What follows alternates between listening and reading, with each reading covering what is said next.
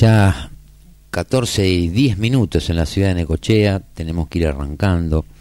Y bueno, ya falta menos, falta martes, miércoles, jueves, viernes, sábado, domingo, seis días y ya vamos a tener el presidente electo en, en funciones, ya va a haber sido ungido con los atributos del mando.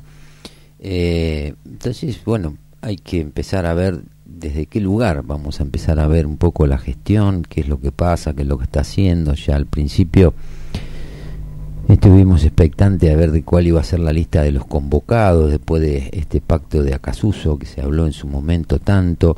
Ahora ya más o menos está como viéndose de alguna manera el equipo. Las últimas, las últimas designaciones fueron las de Patricia Ulrich al al frente del Ministerio de Defensa y hoy se conoció ayer en realidad la designación de Luis Petri como ministro de Defensa del gobierno de Javier Milei. Se supone que van a, a trabajar de alguna manera articulados para tratar de comprometer a las Fuerzas Armadas, sobre todo en la lucha en lo relacionado con el tema del narcotráfico. Pero bueno, eso lo vamos a ir viendo. Pero ayer yo escuché algo a la noche eh, alguien que siempre ponemos acá. O sea, si hay dos personas que vamos siempre poniendo audios y declaraciones y cosas que dicen porque son muy interesantes, uno es a Juan Carlos de Pablo, que lo tenemos como de cabecera, y el otro es el Sucho, Claudio Suchovicki, que ayer estuvo a la noche en el programa Una Vuelta Más, que va por TN, y yo lo quise poner hoy de arranque como para eh, que podamos empezar de algún modo a tratar de, controlar la ansiedad. Y por ahí, Claudio, que es un tipo muy formado y aparte muy sensato y muy didáctico para explicar las cosas, creo que lo que dijo ayer hubo dos definiciones que yo las, las, las puse, las estoy poniendo ahora para que las escuchen. Eh, no sirve para ver un poquito que no todo es tan terrible o que no todo va a estar tan mal, o sí, qué sé yo, no lo sé, pero eh, eh, por ahí lo que se busca de algún modo es tratar de evitar eh, entrar en este vértigo que nos quieren meter, que está relacionado con el tema del ajuste, los miedos y todo este tipo de cosas que poco es lo que nos aporta. Pero bueno, ayer hablando dijo un par de cosas interesantes que las vamos a escuchar y después vamos a tratar de poner algunos ejemplos más a las cosas que él va mencionando en su participación en este programa. Las escuchamos. Repetir lo mismo y, creo que todos pensamos lo mismo. Y los vengo a provocar un poquito.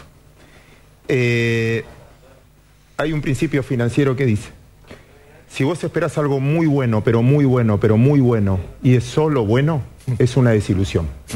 Ahora, si esperas algo muy malo, pero muy malo, pero muy malo, y es solo malo, es un alivio. Vengo a hacer una columna que, basado en nada, me cortan ahora si quieren, vayan a otro lado, esta es la parte donde pueden ir al baño. Porque yo ya me equivoqué con esto y voy a tratar, espero no equivocarme de nuevo, que es confundir lo que quiero que pase con lo que puede pasar.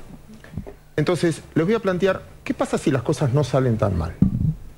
Vamos a tratar de, no digo optimismo barato o lo que fuera, pero tratar de entender el génesis de, la, de, la, de lo que creo que van a anunciar.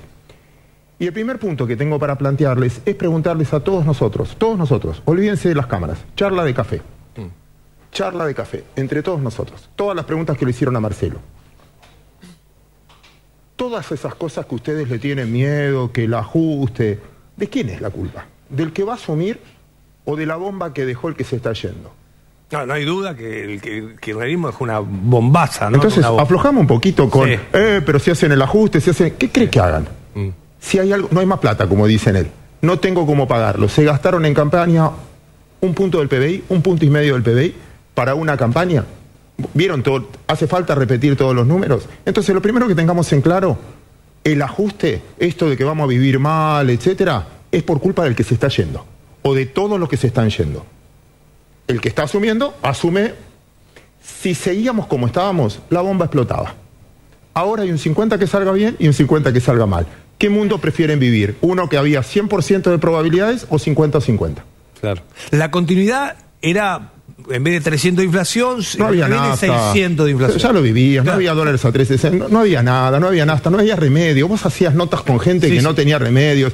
Decían, no, la gente preocupada porque si no había remedios. Claro, sí. No hay. Sí. Hubo días que no teníamos nafta.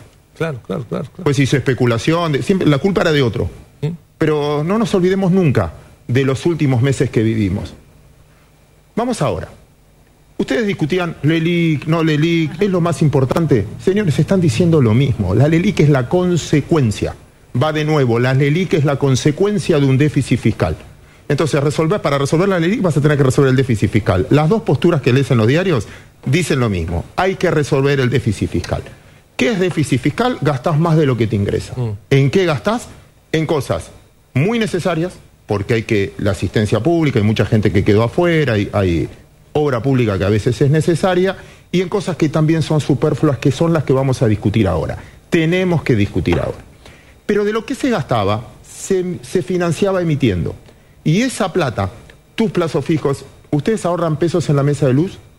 No, no. ¿Conocen argentinos que dejen los pesitos en la mesa de luz? No, no. ¿Qué hacíamos? O un plazo fijo, o un fondo de money market, o una compañía de seguros. ¿De qué vive una compañía de seguros? Nos cobra una prima a todos nosotros, esa prima calcula que es lo que le tiene que alcanzar para pagar las contingencias que tiene, y en el mientras tanto la colocan en un plazo fijo o en lo que lo dejaban invertir, porque no podían comprar dólares. O compraban plazos fijos o fondo de money market. Cuando ustedes compran un fondo de money market, cuando pagan una aplicación y una billetera, toda esa plata, todos los bancos cotizan en bolsa, así que tenemos esos datos, toda esa plata la usaba, el 75% de esa plata iba al Estado a financiar el Estado. Si eliminan el déficit fiscal, esto quiero que entiendan la importancia, si eliminan el déficit fiscal, ese 70% que demandaba el Estado no lo va a demandar más. Entonces se tiene que dar vuelta el banco, la compañía, etcétera, decirte, Franco, ¿necesitas un crédito hipotecario? Pablo, ¿necesitas un crédito para tu empresa? Porque el Estado no me toma más. Y eso, y eso reactiva la actividad privada. Y voy a una respuesta más y ya, perdón, ¿eh? O no. Perdón. Voy, a una respuesta más. Obra pública, obra pública. Te voy a dar un caso, que el otro día escuché, me, me dejaron citarlo. Quizás una persona que ustedes conocen. Me tocó, eh, Alejandro Giordano se llama, un empresario que me invita a la Cámara Empresarial del Parque de eh, Industrial que está en, Tortugas, Pilar, bueno, toda esa zona. Y estaba el intendente que ganó Malvinas Argentinas, el, el intendente de Malvinas Argentinas, que no es ni liberal, ni al contrario, que dice, ¿saben cómo hacemos la obra pública acá? Ellos que tienen el dinero hacen la obra que necesitan, la ruta, el pavimento, todo lo que necesitan para producir mejor, y yo después se lo devuelvo con devolución de impuestos. Y la obra pública funciona, y trabajan, y hay obreros trabajando. Mira, les hago una pregunta más, y acá sí los provoco. Si mañana viene un privado y te quiere auspiciar el programa, y te dice, le cobras uno. Si mañana viene el Estado y te dice, yo también quiero auspiciar el programa, le cobras, sabés que te paga dentro de un año, o te paga dentro de un año y medio y a veces no te paga. ¿Le pedís lo mismo? No. Ah, corrupción entonces, porque al Estado le facturás más. Mucha de la obra pública que vemos que lo vas a denunciar como corrupción, también es cobertura desde el que vende, porque nosotros también, desde el que vende, porque sabe que le va a pagar después. Mira si lo hacen entre privados el privilegio que tenemos de que el Estado nos saque el pie de encima, ¿por qué subestimar tanto al privado que no puede funcionar? Entonces yo pregunto, serán dos meses, tres meses complicados, como que ahora vivimos bárbaro, ¿no? La verdad, que ahora estamos bárbaros, mirá los derechos que voy a perder. Sí. Mirá, uy, lo que voy a perder. Pero si les doy la posibilidad, que mis hijos tengan la posibilidad, yo lo vi en mi vida, ellos no lo vieron nunca, de ver que los privados pueden acordar porque tienen intereses comunes, quieren ganar plata, quieren dar empleo, quieren trabajar. ¿Quién ¿Qué hizo el Estado por nosotros en los últimos años para extrañarlo tanto? ¿Te dio educación? No, no, claro. ¿Te dio salud? Seguridad tampoco. ¿Te dio seguridad? Entonces, es muy importante que haya educación pública. Yo soy producto de eso. Es muy importante que. Pero dejarlo al privado laburar, sacarle el pie de encima, le ponías precio, le ponía, tenía que pedirte permiso para importar, para exportar. No quiero que sean tan negativos. Es el desafío y puede salir la mitad mal. Pero digo, piensen en sus hijos, no piensen en ustedes. Es la primera vez que tenemos la posibilidad de que el mérito, de que se esfuercen, de que no va a venir alguien, a vos te doy. Vos, Pablo, vos opinaste mal de mí. Vos no tenés. vos te doy. ¿Le gustó, ¿Le gustó vivir en un mundo así? Por ejemplo. Bueno, ahí teníamos una parte, el arranque de esta, de esta participación de Claudio en el programa este de anoche. Y esto es así, a veces por ahí nos bombardean tanto desde los medios con informaciones negativas o excesos de euforia, o como quieran llamarlo, eh, que, perdemos el, eje y perdemos un poco la visión de la, de la realidad, de lo que estamos viviendo y lo que estuvimos viviendo en estos últimos 20 años, como si lo que fuéramos a perder fueran beneficios que son eh, irreemplazables eh, a menos que te los dé el Estado. Yo creo que eso no funciona de esa manera. Pero bueno, después también le preguntaban, qué es lo que vamos a poner ahora para terminar, o sea, cómo veía, o sea, porque eso va a necesitar obviamente de leyes y esto nos sirve para meternos un poco en tema con esto de la ley ómnibus, por dónde estaría pasando, qué, qué tantos antecedentes hay que el primer paquete de medidas que, que lleva adelante un gobierno democrático eh, no, no lo tengan, no pase la aprobación de las cámaras, pero bueno, hay que un poco saber y tratar de entender por dónde pasa. Pero lo que más importante eh, veo en esto, eh, esto es así, el ejemplo que él pone de, del municipio de Malvinas Argentinas, de quien fue intendente, es un municipio que yo mil veces, cuando hemos hablado de la salud acá en Necochea, lo puse muchas veces como, como ejemplo del polo sanitario que se armó ahí en el municipio de Malvinas, Argentina, y tienen una administración que ejemplar. Ellos tienen cargados todos los, datos, así como él te está diciendo acá, que lo que hace es la obra pública, que la haga el privado y él después se la va descontando, se la va bonificando con los impuestos que tiene que pagar.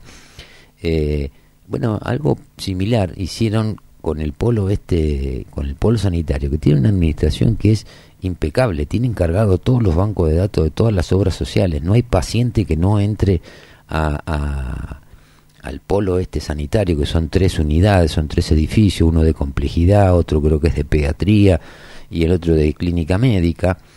Eh, todos los que entran dicen el nombre o, el, quien los acompaña, nombre, apellido y salta automáticamente a qué obra social corresponde, emiten, imprimen toda la papelería que tienen que imprimir en el momento y le terminan facturando a la obra social la prestación que les da el municipio en ese polo. Entonces, de la misma manera, quienes no son habitantes del partido de Malvinas Argentinas, cuando van a atenderse a ese hospital, eh, paga un coseguro de salud, será 100 pesos, 500 pesos, no sé, pónganle el, número que se le ocurra. Pero los beneficios, al hacerse con la plata de los contribuyentes del municipio, porque funciona en base a los recursos que tiene el municipio y funciona más que bien, eh, no le dan los mismos derechos a todos y creo que es lo que corresponde, es lo más lógico, porque en los lugares de donde van a atenderse, que a veces es de la zona de José Cepá, de los barrios más populares de Pilar, o sea, hay un montón de, de, de San Miguel, que son todos los lugares que están cerca de ese municipio, ¿qué hacen? Prefieren ir a atenderse al hospital de Malvinas Argentina. Entonces, ¿por qué no va a recaudar el municipio? Si él está gastando una plata que evidentemente el intendente de otro distrito no lo está queriendo hacer, porque por algo la gente se va del distrito de origen para ir a atenderse a este distrito extraño o a este otro municipio que tienen cerca. Entonces, esto marca que si se quieren hacer las cosas bien, y esto, eh, el municipio de Malvinas Argentina históricamente es un municipio que ha sido siempre peronista, pero las cosas que también hay que marcarlas, y esto lo hemos puesto no lo ponemos como ejemplo ahora, es un ejemplo que debo haber dado mínimamente 50 veces cuando hablamos de acá, de la municipalidad y de la salud y cómo funciona el hospital, que faltan gasas, medicamentos, que no hay médico, que ahora no hay guardia de pediatría, todos esos problemas. Bueno, a veces también pasa por la gestión y por la administración. Por eso también siempre decimos, no, no, no solo es una cuestión de presupuesto, el presupuesto es generoso, el de la municipalidad, muy generoso pero parece ser que al momento de administrar y al momento de gestionar ese presupuesto, teniendo como norte el bienestar de los vecinos, parece que no fuera así. Y obviamente que después de lo que dijo saltó la pregunta relacionada a decir, bueno, ¿cómo van a hacer para negociar los acuerdos políticos, esto de construir los consensos y eso? A ver qué decía. Ejemplo, si él dice, vamos de nuevo, si te va a decir la verdad, esto lo escuché, perdón, no es material mío, lo escuché Ana y para irle la otra vez, que me gustó mucho el análisis. Mm. Alberto, cada vez que le salía algo mal, ¿qué decía? La culpa es del otro. Ah, pero Macri. Ah, pero Macri. La guerra. y Macri cuando le salía algo mal, ah, pero la herencia. Y Javier te va a poner, ah, la casta, ¿qué están defendiendo? ¿Tus intereses o los intereses de ellos? Y ahí nos quiero ver a nosotros con una mirada aguda, como vos dijiste que tenés que tener, porque no es un cheque en blanco lo que hay que, dar, hay que ver, pero que lo vas a acusar. Ah, mira, entonces vos vas a agarrar y decís, che, ¿este está defendiendo al país o está defendiendo sus intereses? Y ahí va a salir si tenemos valor o no tenemos valor nosotros también, como columnistas, periodistas o lo que fuera. Sucho, igualmente, lo que haga mal ley hay que marcarlo. Perfecto. Y puede ser que ley acierte. Bueno, y ahí le estaban diciendo, estaban hablando también del rol del periodismo. Obviamente que lo que haga mal hay que decirlo, pero lo que no se puede hacer es una campaña a partir de todo lo que uno cree que puede llegar a estar mal. Y el periodista que hablaba, digamos que está eh, por momentos en alguna disyuntiva eh, eh, entre lo correcto y lo debido que tenía que tienen que hacer muchas veces los periodistas. Pero bueno, yo creo que ese es el escenario donde nos vamos a empezar a mover a partir de ahora. Tenemos que darle un poquito de, de sensatez al pensamiento, ordenar, a pesar de todo lo malo que se puede llegar a estar viniendo o lo duro que puede ser el ajuste y todo, tenemos que tener un poco de paciencia, pues venimos de 20 años de políticas erráticas, donde en los últimos 12 la Argentina directamente no creció, no creció, entonces ahora están todos preocupados por la estanflación y por... Hace 12 años que estamos en estanflación de mínima. La Argentina en los últimos 12 años creció punto 3.6% en 12 años. Eso te da menos de 0.30% anual en promedio, con años donde creció un poco más, después se achicaba la economía y bajaba y te daba negativo, pero en promedio es eso. Y fíjate cuál fue la inflación que tuviste en los últimos 12 años en la Argentina. Eso no es esta inflación, entonces hacemos una campaña en función de lo que puede llegar a pasar de acá para adelante y tratamos de esconder o no mencionar o no meternos con los datos. Y esto de a quién va a defender cada uno de los que tengan que votar o tengan que eh, eh, opinar sobre las medidas que se toman, y eso también vamos a tener que tenerlo muy presente, porque hay mucho, cuando uno empieza a buscar eh, la información, empieza a buscar, hay mucha contradicción entre lo que dice uno y lo que dice otro. O sea, por un lado eh, están eh, subvencionando, eh, tienen un dólar de, de oficial para las importaciones, pero no se puede importar, y por el otro lado tienen medidas que son proteccionistas para evitar la importación de determinados productos. Hay muchas contradicciones. Nos han metido en un vértigo medio extraño. O sea, cuando uno mira, como decimos siempre, cuando uno, cuando vos ves toda la película, ves toda la foto y ves la cantidad de cosas que son incongruentes, que no tienen nada que ver una cosa con la otra. Estamos hablando que hay que sacar, hay que derogar o bajar más de 300 o 400 regulaciones que tiene la economía.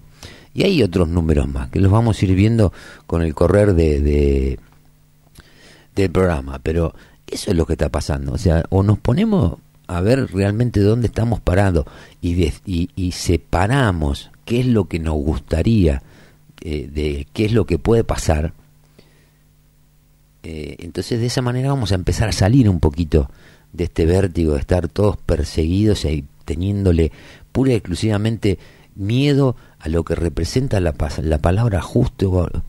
ajuste. Eh, ¿Cuánto hace que vienen ajustando a los jubilados? Hace ocho años o, siete años o seis años estaban cobrando trescientos y pico de dólares. Hoy cobran 90, eso no es un ajuste. Entonces, ¿de qué nos quieren asustar tanto? ¿Y qué tanto van a hacer, que es el tema central por donde vamos a encarar muchos de los programas que vienen?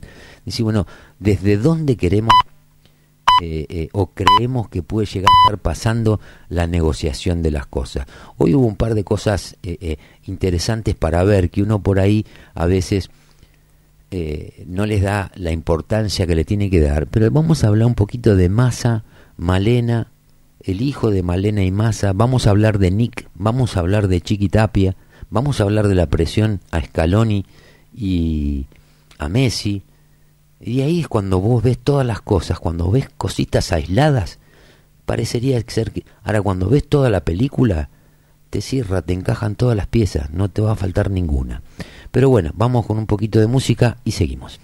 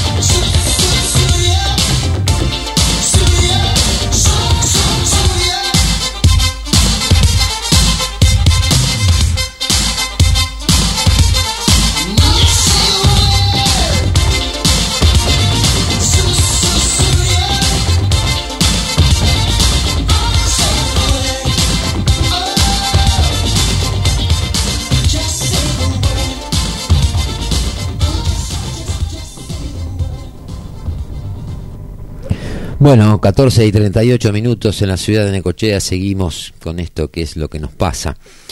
Eh, bueno, yo no sé si todos se acuerdan, yo creo que sí, eh, del famoso viaje de Tomás, Tomasito, el hijo de Sergio Massa y de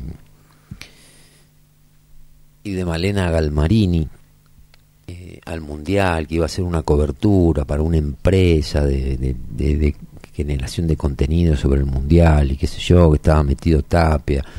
Eh, uno de los que denunció en ese momento lo que estaba pasando y lo que se veía y lo, lo raro que parecía eh, fue Nick, el famoso dibujante y humorista, eh, el autor de Gaturro, el creador de Gaturro. bueno, ahora recibió una carta documento de un estudio de los Estados Unidos medio como apretando un poquito o, buscando la forma de poder llegar a tener algún rédito eh, defendiendo a Tomás Massa en este tema que medio que había quedado olvidado, pero viste que las cosas nunca quedan olvidadas del todo, quedan en, un costado y después van apareciendo de a uno de, de otra. Yo creo que esto también tiene que ver un poco con lo que nos acostumbramos estos últimos 15 años de mínima eh, a esto de, que se utilicen los recursos eh, públicos para cuestiones personales. Eh, entonces, bueno, Nick hoy a la mañana, hoy hizo un posteo en, en, la red de Twitter donde decía, buen lunes, hola Manuela Galmarini, me llegó una carta documento de tu hijo Tomás, Toto Massa, aclaremos que es un ciudadano argentino mayor de 18 años porque algunos lo siguen mencionando como niño. La carta dice que se me va a perseguir judicial y punitivamente y que podría ser procesado por haber opinado sobre el viaje de tu hijo al Mundial de Qatar 2022. Malena, ¿por qué me llega una carta en inglés y después y desde un poderoso estudio de abogados radicado en Estados Unidos? ¿La familia del presidente que iba a manejar la Argentina no confía en la justicia de su propio país? La familia del presidente nacional y popular me envía una carta documento en inglés y desde Miami. Malena, ¿por qué, ¿por qué soy perseguido judicialmente por opinar? ¿No íbamos a tener libertad de expresión en el gobierno de los Massa? Malena, ¿por qué los tuiteros argentinos han sido allanados en sus domicilios o denunciados por tu persona a través de la fuerza Servine de Cubría? ¿Está prohibido opinar en la Argentina? Malena, si denunciaste a los tuiteros porque dieron algún dato personal tuyo o de tu hijo, ¿puedo preguntar de dónde sacaste todos mis datos personales para enviarme a mi domicilio tu carta documento vía FedEx?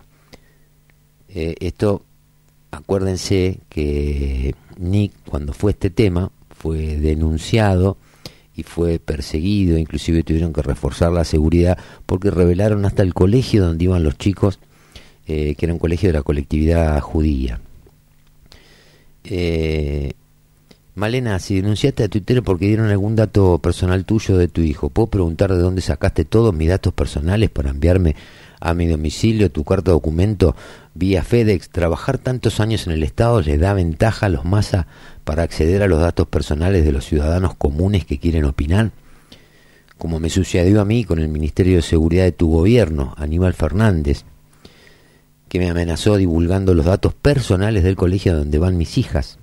Malena, esa era el, ese era el modelo que tenían pensado implementar tu marido Sergio Massa en la Argentina. ¿Qué pasó con la empresa que iba a llevar a tu hijo al Mundial, arbitraria y misteriosamente favorecida por Chiquitapia? Malena, ¿qué relación tiene Chiquitapia con tu marido?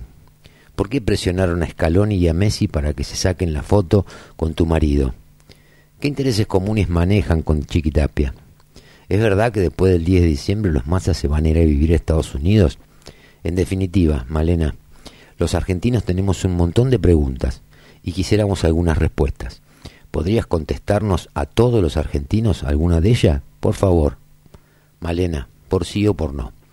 Eso le puso tuiteó hoy arrobándola obviamente a Malena Galvarini y a Sergio Massa eh, pero bueno, estas son las cosas que, que están eh, que están pasando, o sea, y que iban a seguir pasando. Y son ejemplos que vamos encontrando, pero permanentemente por un lado o por el otro. Esto de la coacción para amedrentar a alguien, para que no critique. Eh, por eso siempre hablamos muchas veces de lo que es el foro de San Pablo.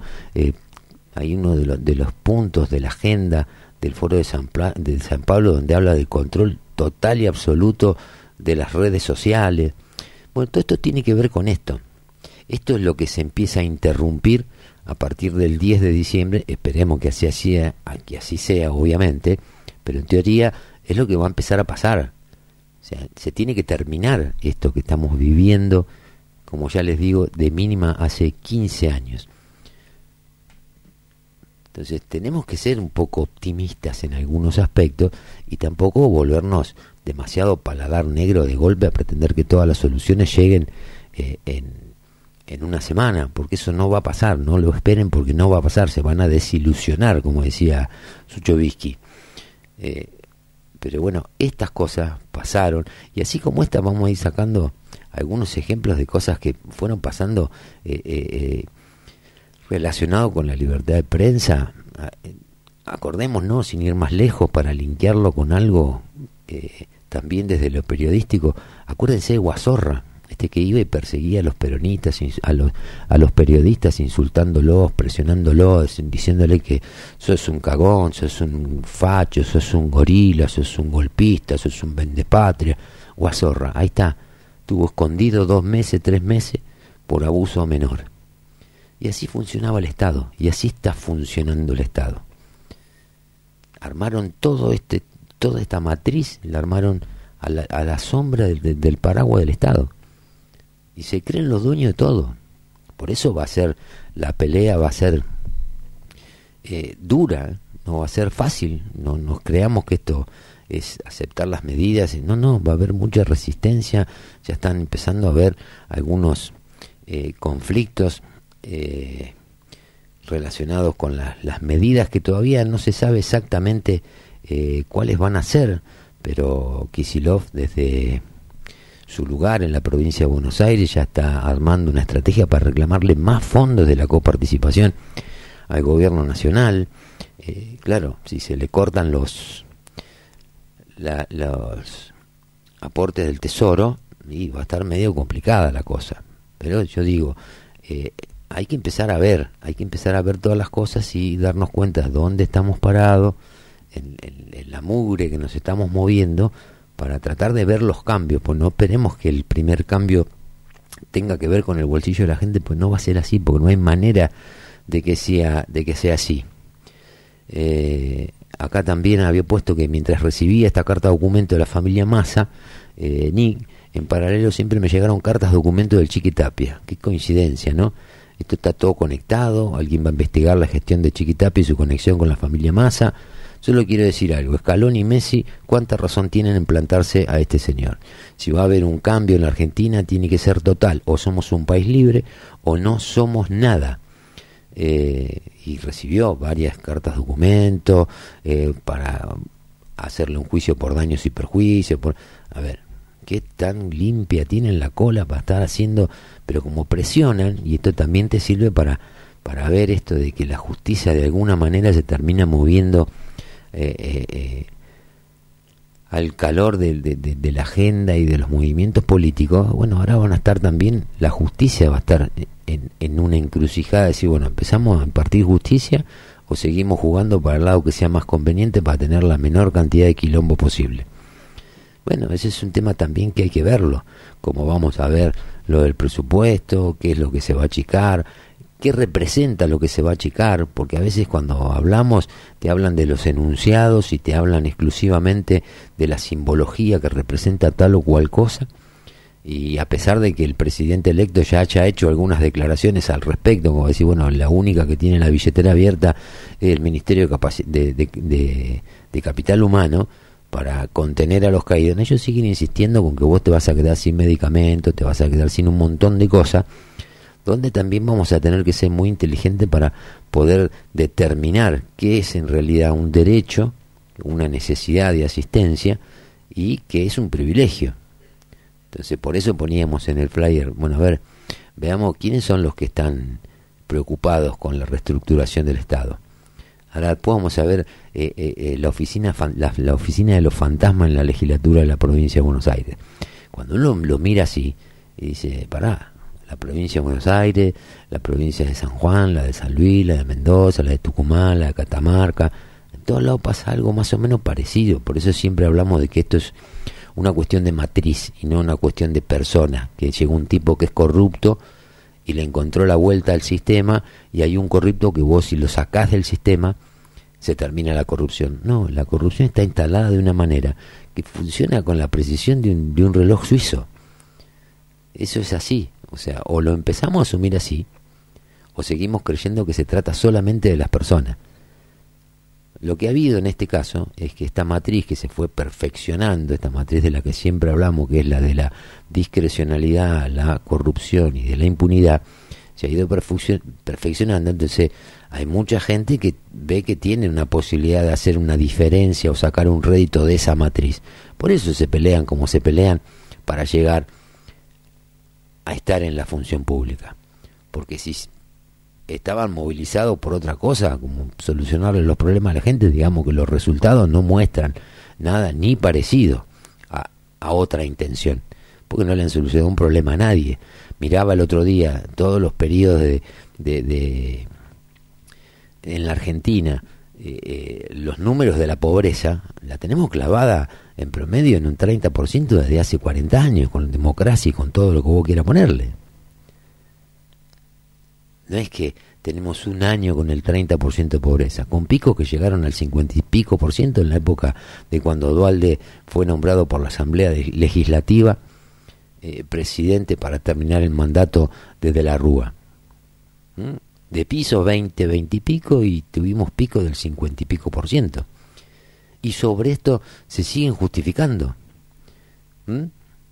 Hoy veía, hoy, hoy estaba viendo algunas declaraciones de, de Alberto eh, eh, de Alberto Fernández, que dio una, una entrevista a, a Noticias Argentina y habla de que la pobreza está mal medida.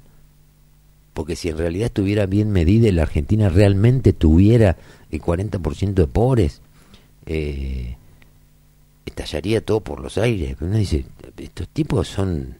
Hasta mira cómo será la declaración del presidente saliente, eh, que hasta el mismo Grabois eh, le contestó a través de, la, de la red, la que era antes, la del pajarito que ahora es X. O sea, ¿Qué le dice Grabois a esa declaración de Alberto Fernández diciendo que la...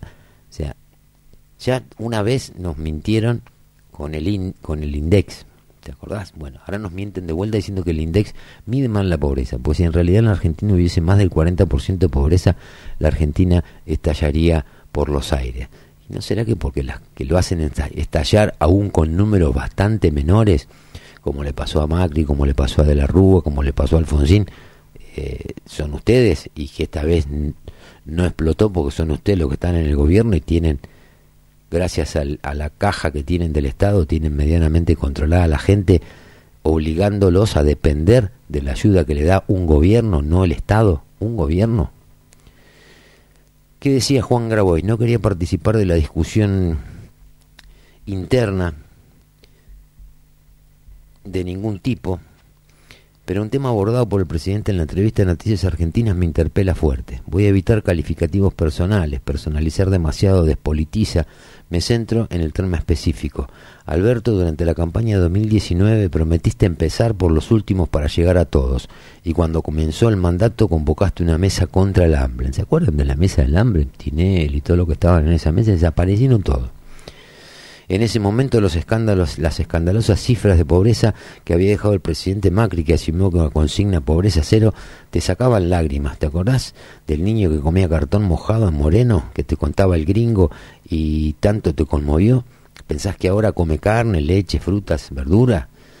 Tenías razón en tu zozobra de entonces. Los indicadores sociales del 2019 arrojaban un panorama desolador 35%, 8% la indigencia. Fueron precisamente esos indicadores sociales los que me llevaron a mí y a muchos compañeros a pensar que con la lucha social no llegábamos a todos y teníamos que abordar la lucha política. Esas cifras nos impulsaron, nos impulsaron a participar de la campaña de 2019 en el Frente de Todos para derrotar a Macri como parte de, de esa gran coalición que te llevó a la presidencia. Hoy las cifras son objetivamente peores. 45% de pobreza, indigencia al 9.3, primer trimestre, falta la del segundo trimestre, del segundo semestre que va a ser bastante más alta. Todo indica que para diciembre los números serán aún más alarmantes. El sistema de medición es exactamente el mismo. Esta es la realidad que es la única verdad. Hay que hacerse cargo. La Argentina si está estallada, Alberto. Solo que ya nos acostumbramos, no explota, implota, hace menos ruido, pero la gente se desangra por dentro. Que no puedas explicarte las cifras de pobreza en un contexto de crecimiento del empleo, en una economía con la mitad de su fuerza de trabajo informalizada o registrada bajo modalidades precarias como el monotributo, es realmente un problema grave de comprensión. En primer lugar, hay una enorme cantidad de trabajadores que son pobres, aún con empleo registrado de jornada completa una injusticia nueva, grave e imperdonable, porque resolverla está al alcance de este gobierno subiendo el salario mínimo vital y móvil. ¿Cómo puede ser que esté por debajo de la canasta básica? Esa es la validación estatal de la existencia de los asalariados registrados pobres. Sin embargo, el hecho fundamental es que la estructura social, en particular la composición de la clase trabajadora, cambió. Es precisamente este sector, los últimos por los que nos dijiste que ibas a empezar, los que no tienen salario estable, convenio colectivo, paritarias, aguinaldos ni vacaciones, quienes sufrieron la más brutal reducción en su poder adquisitivo en los últimos años. La fórmula es fácil, inflación sin paritarias ni aumentos indexados. Que además digas que los índices de pobreza se explican porque los pobres subdeclaran sus ingresos ya me parece una bajeza gorila, cuando lo que en realidad sucede es que son los más ricos, entre ellos no pocos políticos, sus amigos empresarios, testaferros, los que mienten en las declaraciones para no pagar impuestos o cosas peores. Esa mentalidad, los pobres mienten y viven del Estado, los planeros viajan en crucero y compran dólares, las organizaciones sociales son un obstáculo, precisamente explica en cierta medida por qué aumentó el PBI y no se redujo la pobreza en vez de universalizar definitivamente el salario social para que alcance a los 5 millones de excluidos del empleo registrado y eliminar así la indigencia y cualquier otra forma de intermediación, se encuentran las costillas de cada pobre como si fuera a encontrar entre las personas que reciben ese magro complemento de ingreso a los grandes responsables de los problemas del país y se pone en las organizaciones sociales el chivo expiatorio del drama económico que las hizo nacer. Un buen día no se habló más del impuesto a la renta extraordinaria ni de que la deuda la paguen los que la fugaron. El problema pasó a ser si la gente no busca trabajo porque se conforma con cobrar un plan equivalente a la compra de una semana de alimentos. Está bien para un diario Finoli, pero para un gobierno popular con ese discurso, bueno, sigue haciéndole cargo. Yo insisto, o sea, independientemente, hay que solucionar ese problema. Punto uno, esa debería ser la prioridad de cualquiera que esté metido en la función pública y en la política. Eh, eh, embanderarse en creer que esto lo van a solucionar subiendo el salario mínimo vital y móvil cuando el gran empleador, estamos hablando de que hay que, de alguna manera, es una pelotudez lo que dijo Alberto Fernández, eso queda totalmente fuera de discusión. Pero pensar que vos vas a, a, hacer desaparecer la pobreza porque levantes el salario mínimo vital y móvil. Y cuando veamos ahora los números de cómo están hoy trabajando las empresas, qué es lo que está pasando en la Argentina para las empresas que de una u otra manera tienen que empezar a, generar más puestos de trabajo y a generar, transformar los recursos que tiene la Argentina, poder transformarlos en riqueza. O sea, estos pibes no entendieron nada. O sea, lo único que entienden ahora es que aparentemente se les termina el curro a varios porque en ningún momento se habló de cortar los planes sociales, inclusive es más, están ya de alguna manera por las declaraciones, están previendo que va a haber más caídos aún del sistema y a los cuales de alguna manera se los va a contener. Ahora yo digo, hacer esa contención de una manera criteriosa, eliminando todo tipo de intermediación entre el Estado, el Estado, no el gobierno, y la persona que necesita esa ayuda, ¿cuál es la parte de quién es el que se jode en eso? O el argentino va a dejar de pagar los impuestos porque vea que el Estado está atendiendo de alguna manera al tipo que lo necesita, está buscando una forma de que ese tipo no necesite más, porque es la otra parte del, del plan que no te cuentan o que no se visibiliza. La idea es contenerlo, pero sacarlos desde ahí. ¿Y sacarlos de qué manera? Sacarlos a través de trabajo genuino, de que se genere empleo, de empezar a emprolijar todo este despelote que es el Estado, donde hay más de 600.000 ñoques, 600.000 tipos que cobran y no y no producen absolutamente nada, ni siquiera van a trabajar.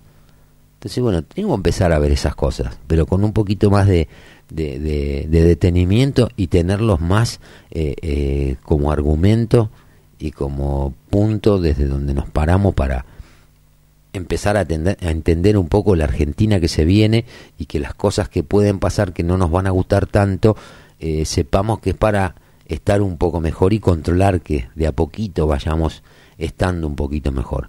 Pero bueno, vamos con un poco más de música y seguimos.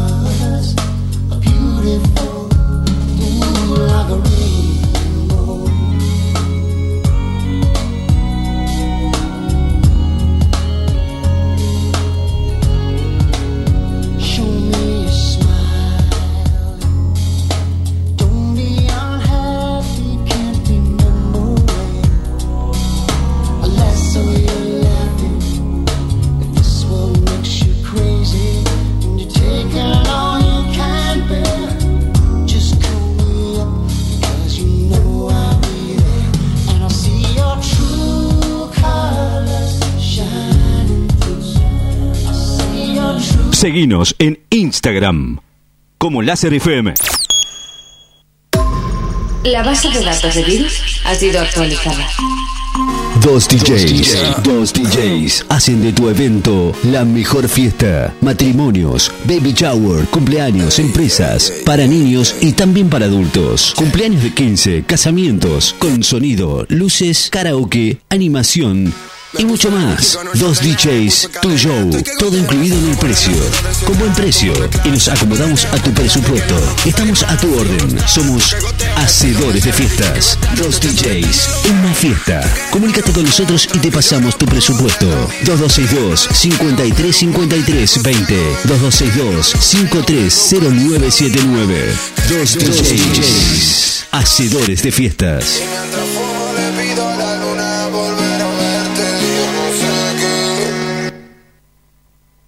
Estás escuchando a Fabián Espinosa en Lo que nos pasa, de 14 a 16 horas, solo por la FM 94.7.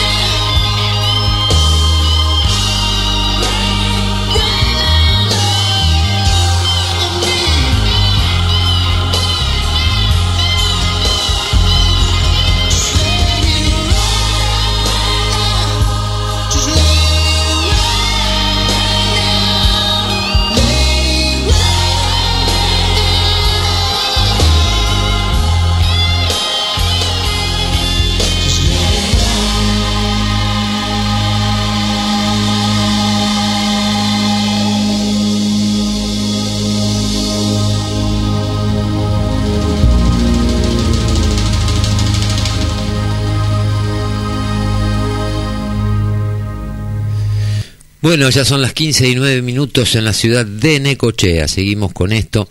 Y bueno, ahora te voy a contar algo que, está pasando en la legislatura de la, de la provincia de Buenos Aires. Porque a veces uno, ojo, porque a veces uno cree que todo el despelote de, de, de, de la administración pública y todas las regulaciones que salen y todo tiene que ver exclusivamente con el Estado Nacional pero de todo lo que es el empleo público en la Argentina, lo que está concentrado en, la parte, digamos, de la administración central, de la administración nacional, eh, no llega al, al 25-26%. El resto lo tenemos todo diseminado, copiado con la misma matriz, obviamente, que arrancó en algún momento por el Estado Nacional. Lo tenemos replicado en la provincia y, ojo, que también lo tenemos muy replicado en los municipios. Eh, esto lo hemos ya hablado en varias en varias oportunidades. Y también esto por ahí nos puede dar eh, un poco el parámetro de que, cuáles son las cosas que hay que, que, ir viendo porque parecería ser como que a veces naturalizamos algunas cosas o, o cosas que uno ve que lo nombraron al cuñado al pariente al marido al hermano al amigo ¿viste? y todo eso son capas geológicas que van quedando adentro del Estado. La semana pasada hablamos de toda la cantidad de nombramientos y de ascensos y de pases a, planta permanente que hubo en el Estado en los últimos dos meses. Es una cosa descomunal, descomunal. Lo vimos a través de información oficial que fuimos sacando de el boletín oficial de, la República Argentina y a partir del boletín oficial de, de la provincia de Buenos Aires y obviamente que se intensificó después del 19 de noviembre cuando fue el balotage que ganó la Libertad Avanza, eso se aceleró de una manera impresionante, porque como ya a los que tenían controlados vía los contratos o vías estar eh, en, en, en, contratados como temporarios, ya no los van a poder dirigir más, eh, no los van a poder condicionar más con, con eso que es el, la zanahoria que le ponían adelante eh, cuando los nombraban siempre o como proveedores vía alguna factura de monotributo o como contratados por contrato por 180 días o en planta temporaria, todos esos vericuetos que tiene la administración pública, que ellos los que los nombraban de alguna manera los mantenían a raya y los condicionaban eh, eh, prometiéndoles o decir, bueno, hace tal o cual cosa y entonces te paso a planta, estás como contratado a temporario, después te paso a planta permanente. Así funcionó durante muchos años. Cuando uno empieza a entender el, el, movimiento, el funcionamiento de esa maquinaria, eh, empieza a prestar atención a cosas que por ahí antes las dejaba pasar por el costado. Es más, hasta por ahí las veía eh, normales pensando o en la creencia de que, bueno, el funcionario tiene que tener alrededor gente de su confianza. No, el funcionario está para gestionar y lo que tiene que tener al lado es gente capaz, eh, no de confianza, capaz.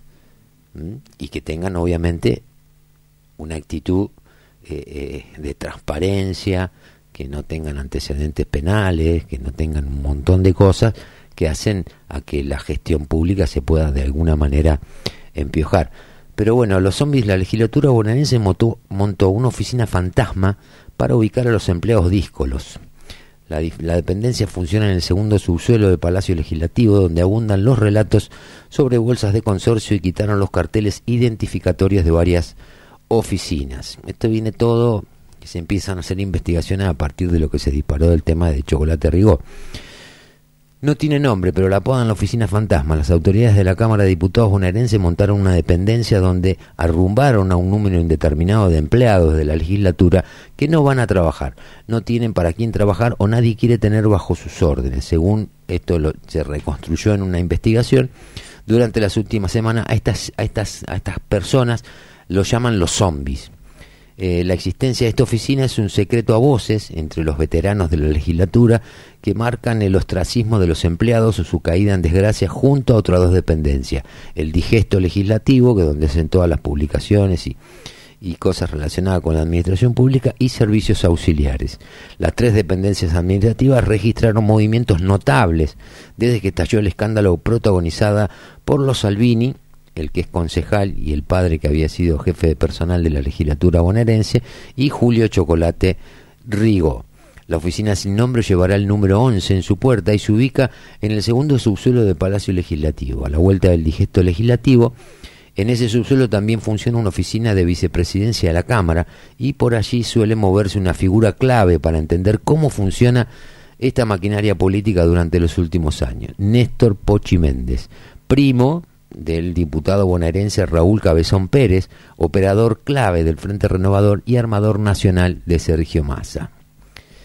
En el segundo subsuelo de la Cámara abundan los relatos de bolsa de consorcio que van y vienen también por las adyacencias del primer subsuelo, donde funciona un cajero automático del Banco Provincia, de ahí se trajeron algunas de las filmaciones que se utilizaron por el caso de Chocolate Rigó, y tiene su oficina el secretario de Modernización de la, de la Cámara, Sergio R. Calde, otro eslabón clave para comprender cómo funciona la legislatura a oficinas como digestos, servicios auxiliares o la que no tiene nombre, se manda a los empleados que son quilomberos o que fueron designados en planta permanente por un diputado que después se fue, capa geológica, y los empleados no consiguieron dónde reubicarse. Solo algunos se presentan a laburar, pero son como zombies.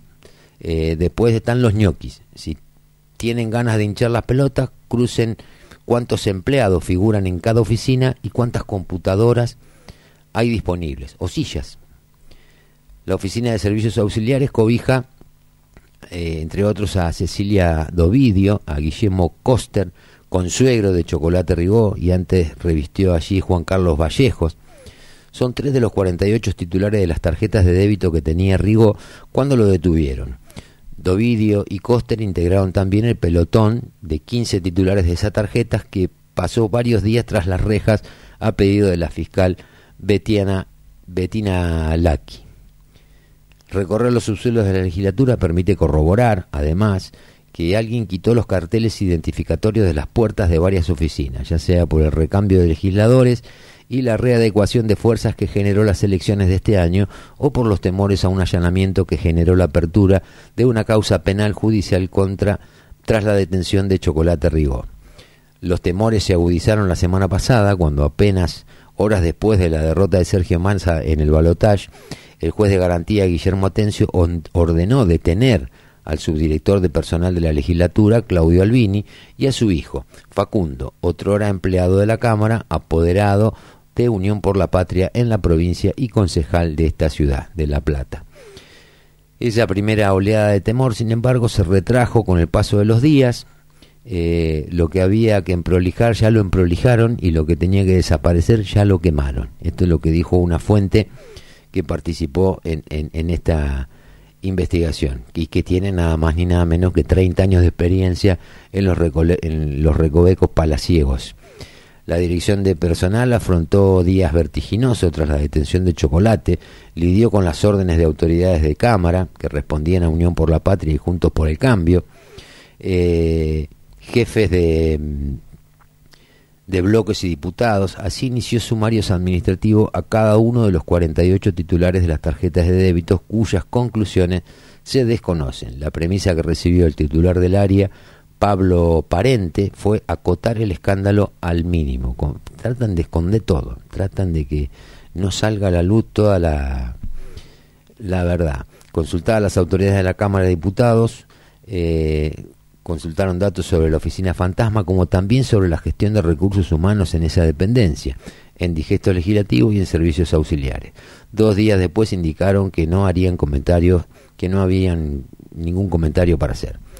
Eh, después el superior de Albini en los papeles, Parente, también debió lidiar con numerosos ñoquis y prestanombres que temieron seguir los pasos de los 15 titulares de la tarjeta de débito que pasaron varios días en Tana. La fiscal Betiana Laki los acusó de integrar una presunta asociación ilícita, aunque el juez Atencio terminó por encuadrarlos como presuntos partícipes necesarios del delito de fraude en perjuicio de la administración pública. Eh, y prestanombres encaran realidades muy distintas. Los ñoquis son aquellos que cobran el salario entero pero no van a trabajar. Los prestanombres, en cambio, cobran y devuelven la plata. Esto lo explicó otro veterano de la legislatura con ánimo instructivo. Los de esta historia, por la de Chocolate Rigó y Albín, son prestanombres. Ya estamos, empezamos a abrir la, investigación. Eh, si algunos ñoquis y prestanombres se presentaron ante la dirección de personal por interés propio, otros acudieron por orden de quien los designó, para evaluar su situación y, de ser necesario, asignarlos a alguna dependencia para simular la prestación de tareas. Pero el problema, cuentan ahí en la Cámara, es que algunos acumulan años sin marcar la tarjeta para ingresar o salir de la oficina a los años. Estamos hablando, uno tiene que poner esto en escala. O sea, esto se tiene que terminar, no, no tiene, eh, sin ningún tipo de contemplaciones. Si la fiscal revisa bien, va a encontrar que hay muchos que no aparecen ni para marcar. Escuchen esto. ¿eh?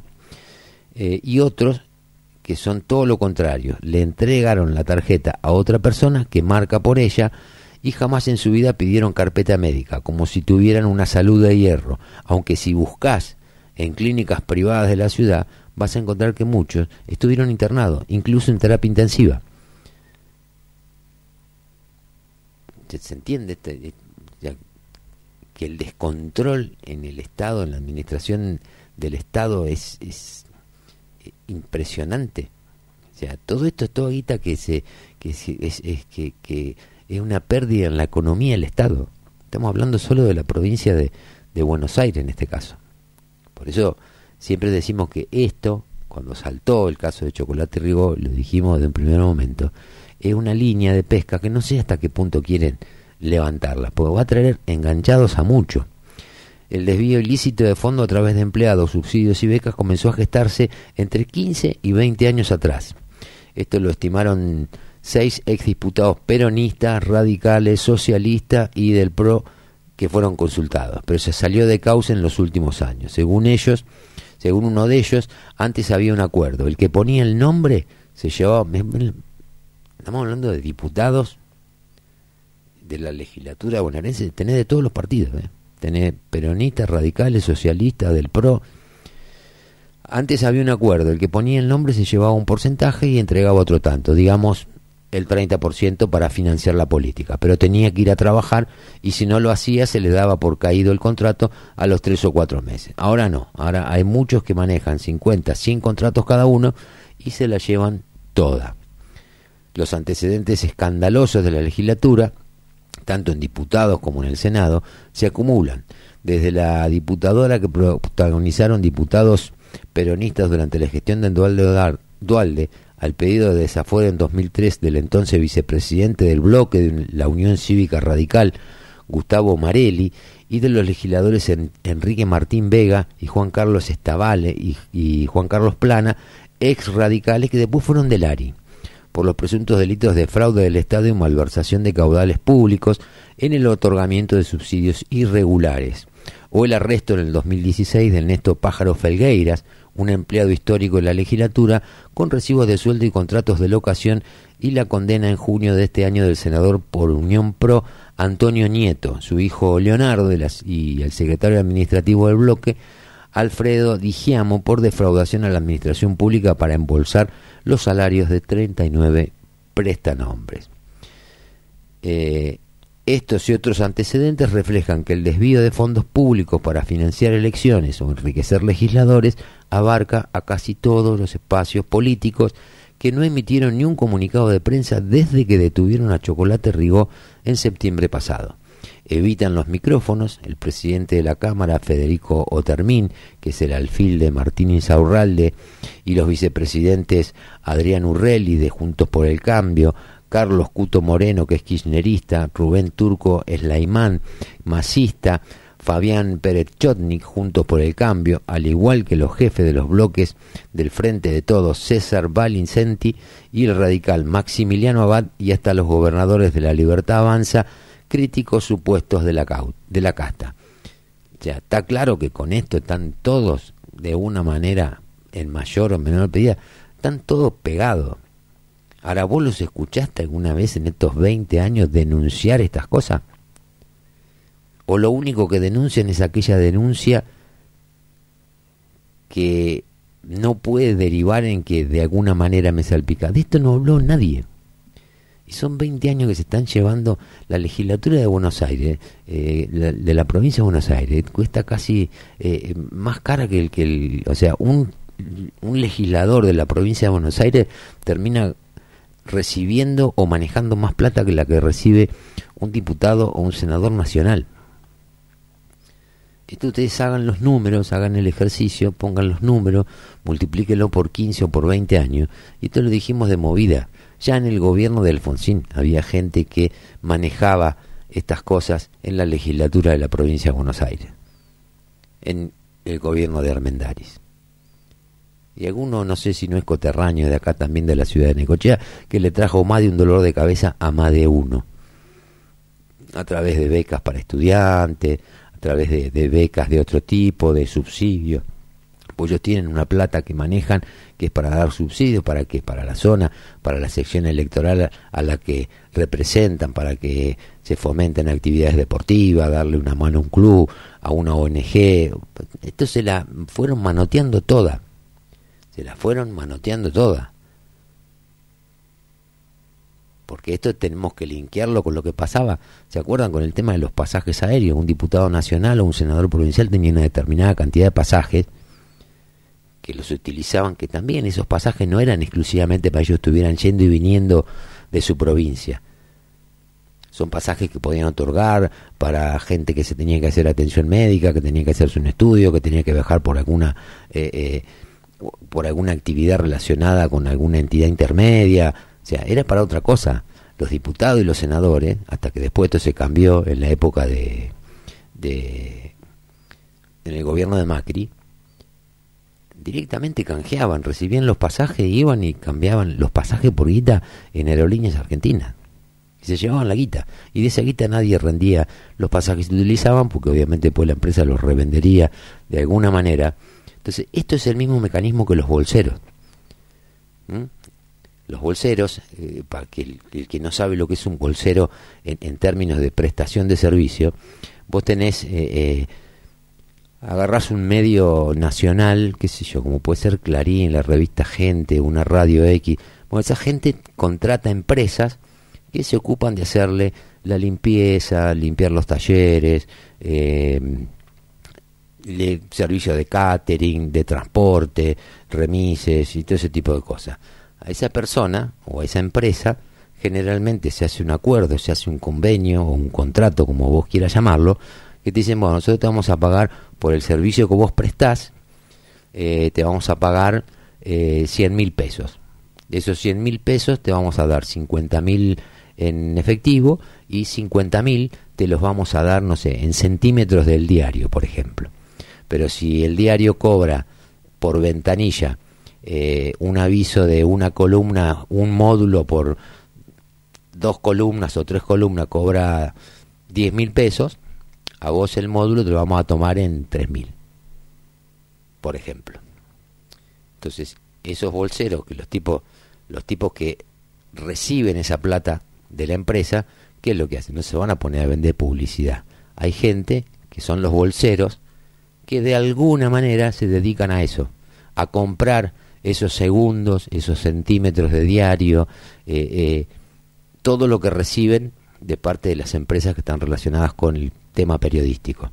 Y después lo comercializan por otro lado. Así funciona. Bueno, esto pasaba lo mismo con los pasajes. Y acá pasa lo mismo con el tema de los contratos, las becas, la plata que tienen para los subsidios. Es guita que no aparece nunca. Cuando uno ve todos los que fueron legisladores, por esta sección y por otras secciones, y lo que recibían o el fondo que podía manejar cada legislador por año y lo que terminaban efectivamente entregando a modo de subsidio, de beca, de compensación o de lo que fuera, y si uno hace la rendición de cuentas, el número no cerraba nunca. Tenían para gastar 5 millones, terminaban otorgando 300 mil, y luego otros 4 millones 700 mil, ¿qué pasaba? ¿Qué pasa? ¿No salían del Estado? Sí salían.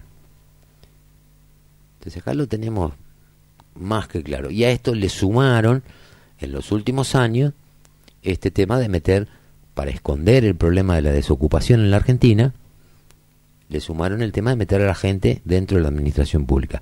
Lo único, lo único que creció, hace 11 años que el empleo privado no crece en la Argentina. Lo único que se duplicó prácticamente es el empleo público. Y insisto, está una parte en el Estado Nacional, pero la parte gruesa, gruesa, está en las administraciones provinciales y en los municipios. Y de hecho no se explicaría de otra manera si no estamos hablando de, de que acá en Necochea tenemos más de tres mil y pico de empleados. O sea, estas caretas, linkeándolo con lo que hablábamos al principio de Sucho, cuando hablaba de, bueno, qué es lo que va a pasar en materia política, decir, bueno, ahí va a ver que está discutiendo a quién están defendiendo. Porque las recetas que en teoría van a salir a defender son recetas que sistemáticamente durante 20 años no dieron ningún resultado. Y no solo que no dieron ningún resultado, sino que dejaron un Estado que ya es directamente ingobernable. Vamos a ir viendo esta semana cuántas personas trabajan en el Ministerio de la Mujer, por ejemplo, cuánta gente está trabajando en el INADI, cuánta gente está trabajando en el, en el, en el ENACOM, cuánta gente trabaja, lo dimos la semana pasada, en la televisión pública, en, eh, Telam, en, Radio Nacional. Bueno, ¿qué es lo que dan a cambio de lo, la cantidad de gente que trabaja y la cantidad de recursos que se destinan a esas cuestiones? Entonces, creo yo que tenemos que saber qué es lo que hay que discutir. Si te vienen a discutir, ya lo dijo una vez eh, eh, Alfonsín, se puede discutir con alguien de derecho, se puede discutir con alguien de izquierda. Lo que no puedes discutir es con un populista que te va a llevar de, te va a llenar de eslogan, de, de, pelotudeces, denunciados, de voluntarismo, y ahí la cosa se ponía, como decía Alfonsín, bastante ramplona. Se pone complicado discutir con alguien que no quiere discutir el problema, sino lo único que pretende es discutirte por qué quieren venderte ese problema o porque en nombre de qué te lo generaron. Porque esto tenemos, no estamos hablando, estamos hablando de la Cámara de Diputados, de la Cámara de Senadores, de la Nación, de la provincia, los municipios y los consejos deliberantes de los municipios, que son muchos, 135 nomás tenemos acá en la provincia de Buenos Aires. Estamos discutiendo los entes descentralizados, estamos discutiendo el INADI, estamos discutiendo el tema de la Oficina de Recursos Indígenas, que es impresionante. No es que, no, que tiene que dejar de existir o hay que dejar de darle pelota a los pueblos originarios. No, hay que hacerlo con una estructura razonable, que sea eficiente, que le dé soluciones a los que están planteando los problemas, no solamente a los mapuches, como se quiso vender durante todos estos años, y que no solo no solucionaron ningún, ningún problema, sino que a otros se los empeoraron, a los Wichi, a los Quom, son dos historias completamente distintas, de la misma manera que pasa con el tema de los derechos humanos. Acá los derechos humanos son para ellos nada más. ¿Mm? Para los demás no son derechos humanos. Y ellos te van a afanar la billetera del bolsillo en nombre de los derechos humanos no se van a poner colorado. Entonces ahí es donde tenemos que dar la discusión. Entonces, esto de la oficina de los zombies, los, fantasmas, las cosas que pasan, esto se tiene que terminar.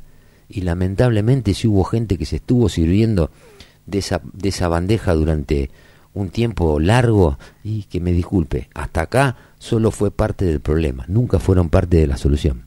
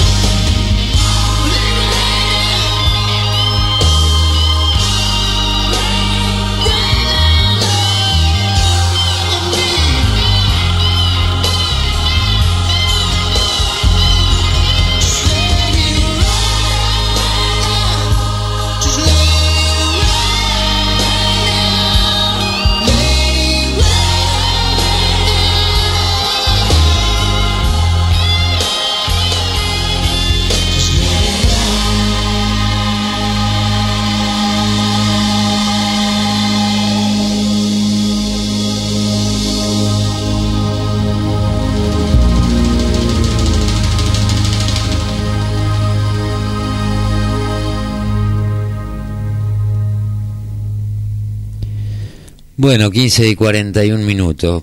Eh, para ir terminando ya esta parte antes de ir al último tramito de 15 que nos queda.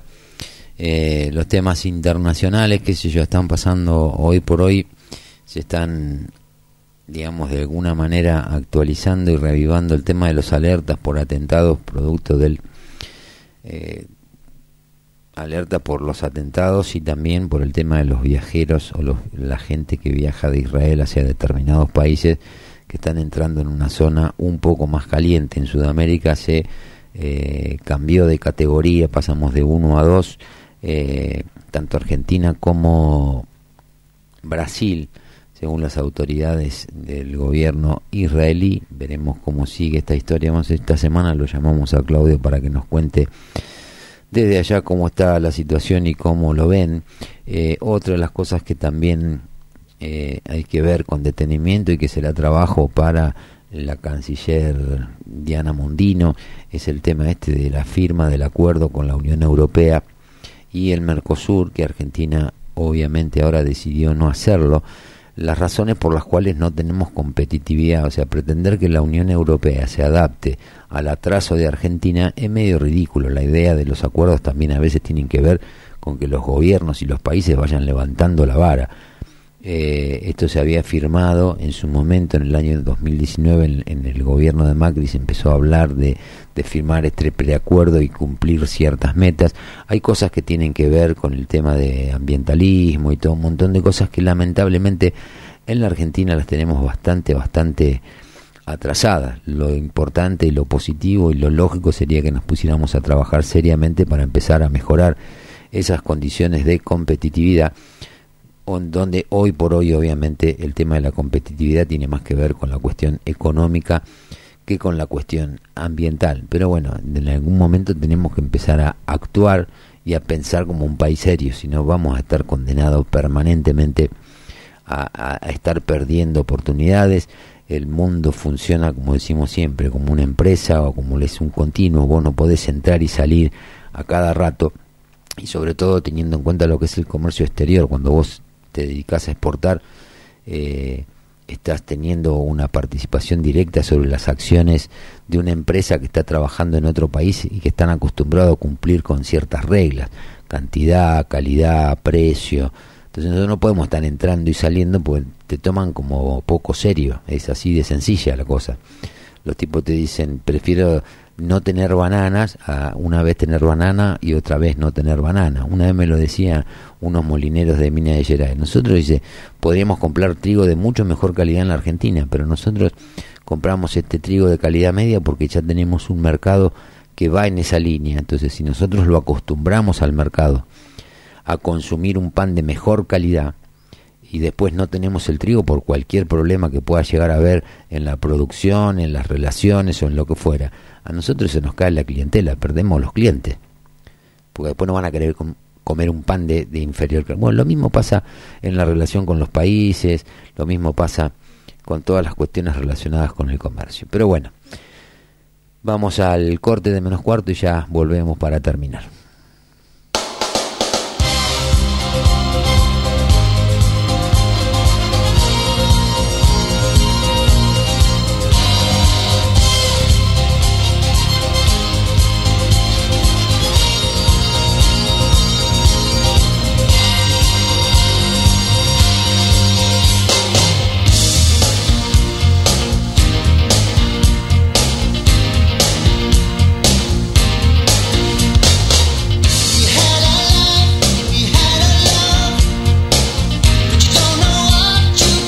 Seguinos en Instagram como Láser FM.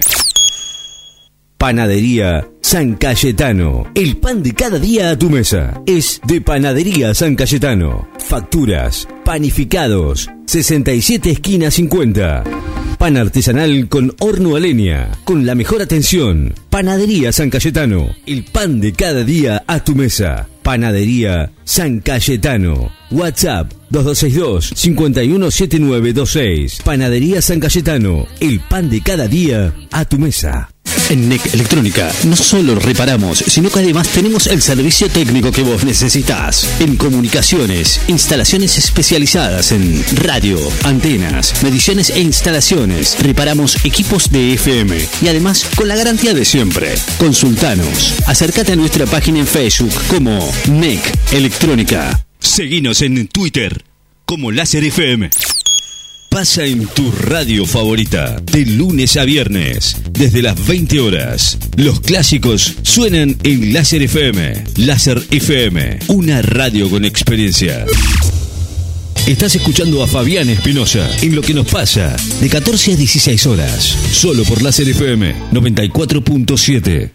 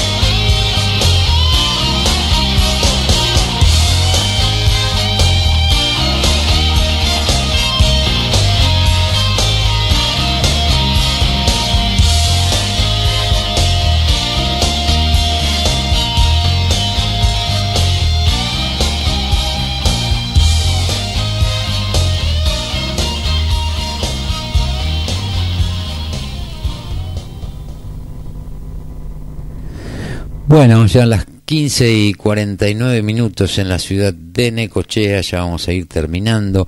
Seguimos con una temperatura de 18 grados, una térmica de 15, vientos del siguen del sudeste a 21 kilómetros y la humedad relativa al ambiente del 48%. Así que, bueno, vamos a tratar de seguir viendo de qué manera podemos identificar claramente cuál es el escenario, porque por ahí cuando lo vamos viendo con noticias medio eh, separadas o aisladas, es como que se complica eh, individualizar a veces los problemas. Todas estas cajas de las que venimos hablando desde hace ya bastante, bastante tiempo, eh, o sea, obviamente que esto que está pasando no nos sorprende demasiado, porque son temas que venimos hablando recurrentemente desde siempre y desde cada cosa que nos ponemos a investigar, encontramos este tipo de cosas. Lo hablamos cuando hablamos de las cooperativas, lo hablamos cuando hablamos del tema de los indígenas, de la asignación de las tierras, los reconocimientos, todo un montón de cosas. Todo tiene que ver con caja. Entonces uno se pregunta, en estos 20 años, ¿pensaron en alguna otra cosa que no fuera a partir de cada una de las medidas o de las regulaciones que fueron haciendo y de los impuestos que fueron aumentando o fueron poniendo, pensaron en alguna otra cosa que no sea en, tener una caja más para controlar, más chica, más grande, para que la maneje la primera línea, la segunda, la tercera, la cuarta la quinta línea en la función pública. Y a veces encontrar eh, encontrar eh, eh, otras razones que no sean esas son es, bastante bastante complicada. O sea, ahora tenemos el gran desafío de achicar de alguna manera el déficit fiscal que está compuesto lo que hay que achicar es el 5% de déficit fiscal y un 10% de déficit cuasi fiscal que tiene que ver con el servicio del pago de deudas y todo ese tipo de cuestiones. Pero todo esto que se hizo en estos años eh, nos llevó a estar sobre regulados en todas las actividades, eh, nos llevó a un aislamiento al no poder cumplir con determinados parámetros de calidad, de continuidad, de falta de políticas, de estabilidad jurídica. Eh, nos llevó a un aislamiento del mundo. La Argentina hoy prácticamente exporta lo que exportó siempre, que son los granos y un par de cositas más, pero después el resto está totalmente fuera de, mercado. Eh, después el tema de las empresas públicas, de, de, los servicios públicos, la energía, el petróleo, o sea, hay falta de inversión ahí que tampoco se llevó a cabo en estos 20 años, no ha habido grandes inversiones eh, relacionadas con eso. Eh, hay que bajar el, el, el, déficit fiscal de alguna manera, es imprescindible. Eh, no hay otra otra chance, por eso siempre hablamos de que las medidas que hay que tomar, no sé si afortunada o eh, lamentablemente son ya inevitables. No se puede seguir con este modelo. Por eso claramente en las elecciones el tema era continuidad o cambio. Bueno, elegimos el cambio. Por lo menos lo que elegimos el cambio, tenemos que bancar el cambio. No nos podemos poner en paladar negro un día para el otro, estar cuestionando todo por temor a que algo pueda pasar. Hay que tratar de entender la situación, eh, informarse por el medio que más te guste, pero llegar realmente a los datos, a los números y a entender cómo funciona esta maquinaria. Por eso siempre a veces hablamos y decimos, bueno, lo importante no es saber, lo importante es entender. Saber un número en abstracto de cuánto gasta un ministerio, es, el problema es decir, bueno, pero gasta esta guita, pero ¿para qué la gasta? ¿En qué, ¿En qué la gasta? ¿Cuál es la contraprestación que le está dando a la gente? El otro tema que se agotó ahora, no se agotó, sino que bajó la intensidad, es el tema del Banco Central que lo que se va a buscar es reformar la Carta Orgánica, está hablando dentro del paquete de medidas que, hablábamos al principio de la ley ómnibus. Eh, reformar la Carta Orgánica, prohibir la emisión para financiar déficit fiscal, eh, darle autonomía institucional, no que autonomía para que haga lo que le parece, autonomía institucional al Banco Central. Eh, hoy el Banco Central es un agente del gobierno que emite pesos y esos pesos terminan generando inflación y lo único que hace es resolver un problema fiscal. El problema fiscal es que están gastando más de lo que recaudan. Entonces hay que acotar al Banco Central su dependencia del Ejecutivo, eh, darle autonomía, obviamente, que tenga una carta orgánica dura que no le permita hacer cosas que atenten contra el bienestar o que compliquen la macroeconomía a nivel país. Eh, le tienen que prohibir la emisión monetaria para financiar el déficit otro tema de lo que se está hablando y que se está viendo para qué lado va a ir es buscar un dólar de equilibrio. Entonces todo el mundo se pregunta cuánto va a estar el dólar. Acá está pasando una situación muy similar a la que pasó en el 2015. Teníamos un dólar oficial que estaba creo que en el orden de los 9 pesos, 9 pesos con 20, una cosa así, pero los dólares comerciales, lo que se terminaban haciendo transacciones, eh, eran dólares de 14, de 12, de 15. Entonces cuando vos hacías la, la, la, caja o cuando hacías el promedio de lo que valía el dólar si vos querías importar algo o tenías que poner algún... tomabas un mix de todo eso. Acá se habla de un precio de equilibrio. Para mí, y esto es una cuestión muy... Para mí va a estar entre 700 y 750, 780 pesos a dónde se va a ir el dólar. Pero también a caballo de esto para los amigos del gobierno actual, eh, no te olvides que se patinaron casi 6 mil millones de dólares con las LEDIV, que ya venían los que tenían las LELIC, que es esto también de lo que hay que, que tratar de, desactivar, ahora le dieron por casi 6 mil millones, las LELIC son aproximadamente unos 30 mil millones de dólares. Bueno, los que no fueron renovando las LELIC se pasaron a las LEVID, que es un instrumento que le ofreció el gobierno a algunos banqueros en particular, y espero que esto también se investigue en algún momento, donde los tipos tienen un billón de pesos en, en LELIC, entonces si vos renovás LELIC te quedás atado a la tasa y dentro de un mes es el billón de pesos que tenías más los intereses. Las LEVID no, las LEVID vos pones el billón de pesos, es como que te están vendiendo un dólar barato que lo vas a cobrar a futuro. Las LEVID vos lo que haces es te quedás en pesos, un billón de pesos dividido 365, que es lo que está el dólar oficial, son tantos dólares. Entonces, cuando llegue el momento de renovarlo, te lo hacen la operación inversa. Son esos dólares al tipo de cambio oficial. Entonces, si vos de pronto te encontrás con que va a haber una devaluación del dólar oficial, no asustarse, del dólar oficial del 100%, esas personas van a haber ganado el 100%. Como siempre, manoteando.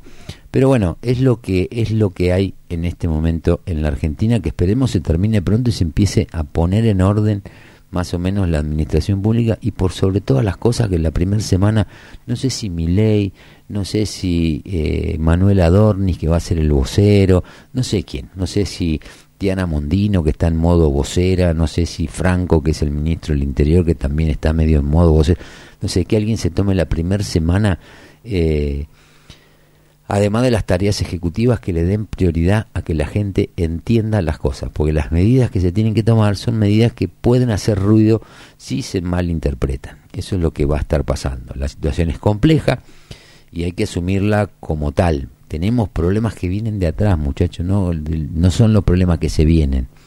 Hasta acá te los venían escondiendo a un costo incalculable. Te digo, multiplicaron por 14 el stock del ELIC en cuatro años. ¿eh? en cuatro años multiplicaron por 14.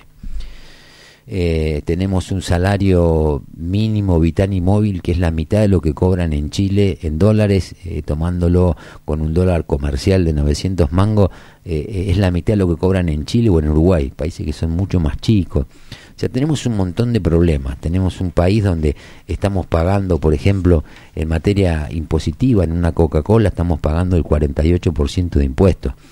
Eh, un tercio de, esos, de ese 48% es el IVA, un tercio son los impuestos indirectos como débito de crédito, impuesto del ingreso bruto, los municipales, el impuesto a las ganancias, y un tercio es el, la parte que tiene que pagar de impuesto a las ganancias el que lo vende y su parte de seguridad social. En alimentos tenemos 42% de, de, de impuestos, en un auto el 54% son impuestos toda esa plata de la que te estoy hablando, vos después haces la cuenta que quieres y fíjate cuánta guita vos le das al Estado todos los meses, con los alimentos, con las bebidas y todo, ¿para qué? Para financiar a los zombies, para financiar todas estas pelotudeces que hacen en el Estado desde hace ya más de 15 años. Así que creo que en algún momento tenemos que empezar a ponerle coto y la idea es que eso empiece a bajar de alguna manera. Pero bueno, ya son 15.59, hora de ir terminando con el programa de hoy. Así que de mi parte, Fabián Espinosa, me despido de ustedes hasta mañana a las 14 horas, donde vamos a seguir con algunos datos más de esto que es lo que nos pasa.